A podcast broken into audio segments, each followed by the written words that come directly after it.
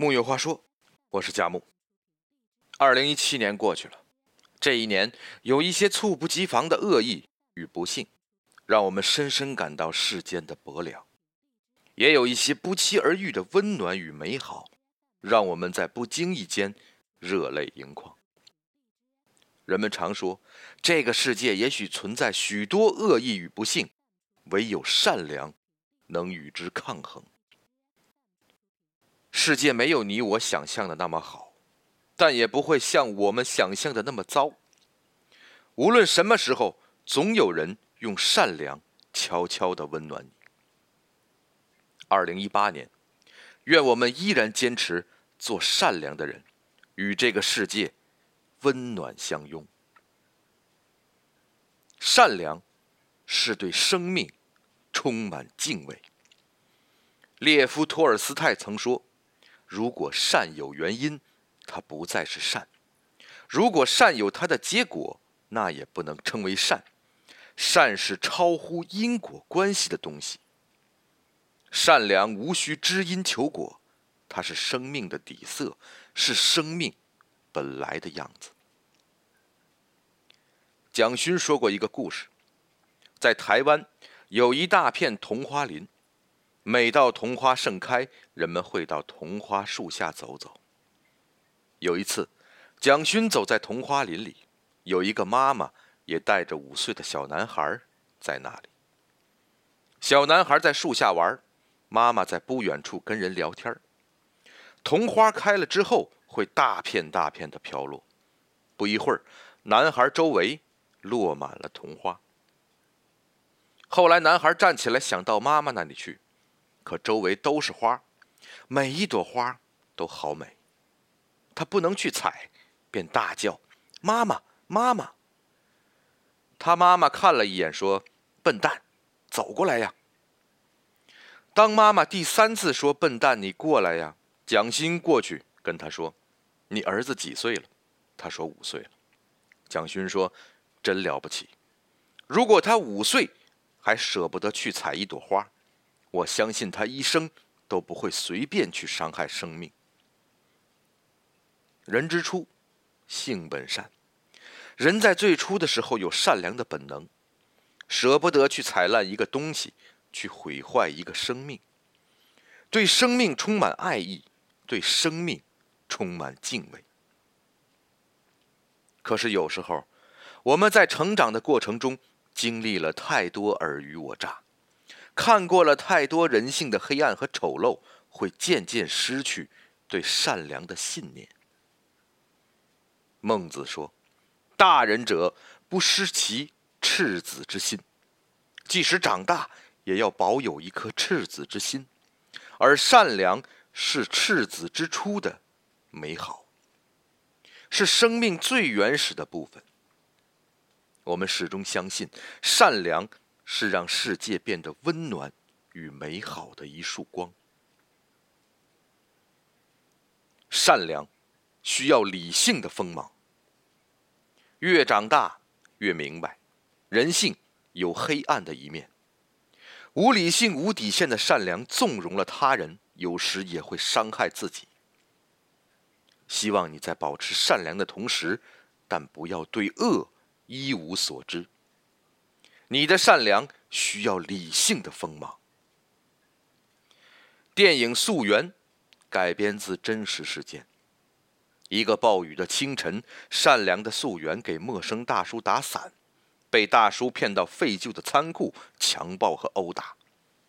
大叔用树枝、石头破坏溯源的身体。导致素媛终生残疾，一辈子只能挂着尿袋生活。那年素媛才八岁，满身伤痕的素媛说：“那个大叔让我给他撑伞，我也想过直接走，但我觉得该给淋雨的大叔撑伞，所以就给他撑了。但人们都说是我的错，谁也不夸我。看后令人心酸。”合格的父母，在告诉孩子世界美好的同时，也要提醒孩子世界的丑陋和险恶。无论何时，都要让孩子学会保护自己，告诉孩子，如果一个正常的大人需要帮助，他会找另一个大人，而不是向孩子求助。如果遇上这样的人，请远离他。去年，过去的二零一七年，我们也看到了太多善良被恶所伤害的事件。不知感恩的人不会对你的善良心怀感激，很多时候他们认为理所应当，甚至得寸进尺。善良和爱都是免费的。但不是廉价的，你的善良需要带点锋芒，你的爱需要带些理智，带眼识人。毕竟不是所有人都配拥有你的善良。希望你身披铠甲，心怀善良。生而为人，请务必善良。鲁迅说：“真的猛士，敢于直面惨淡的人生。”我想，真正的善良是深深经历过人性的黑暗和丑恶之后，依然保持一颗怜悯之心，不去做一个坏人。一个感动中国的名字，白方礼，一九一三年出生，祖辈贫寒，他从小没读过书，十三岁就给人打短工，后来逃难到天津，靠起早贪黑蹬三轮糊口度日，经常挨打受骂，被人欺负，加上苛捐杂税，终日食不果腹，受尽了世间的薄凉。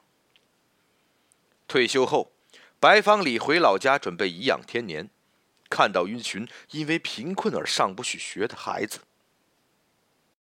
白方礼好几天睡不着觉。他吃过没读书的苦，庄稼人要是没知识。只能一代代穷下去，不成。他将仅有的五千元积蓄全部捐了出去，重操旧业，蹬三轮资助贫困学生。那一年，他七十四岁。而后近二十年的时光里，他靠着一脚一脚蹬三轮，挣下三十五万元，圆了三百多名学生的上学梦。可白方礼自己。却节俭的近乎苛刻，每一个见过他的人都会心酸。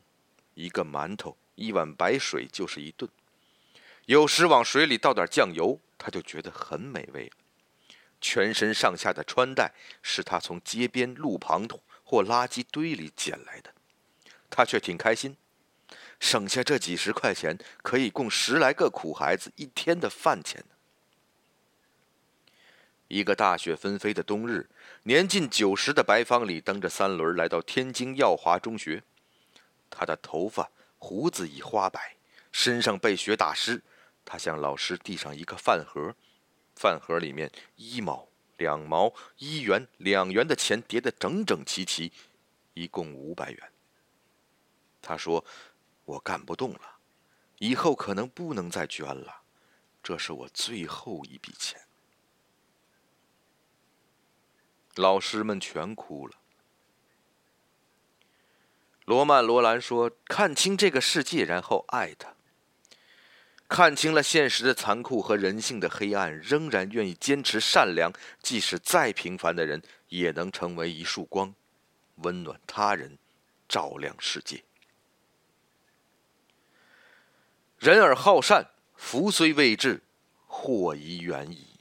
善良。”是人这一生中最大的底气和福气。二零一八年，让我们用善良和这个世界温暖相拥。木有话说，我是贾母，善良与你同在。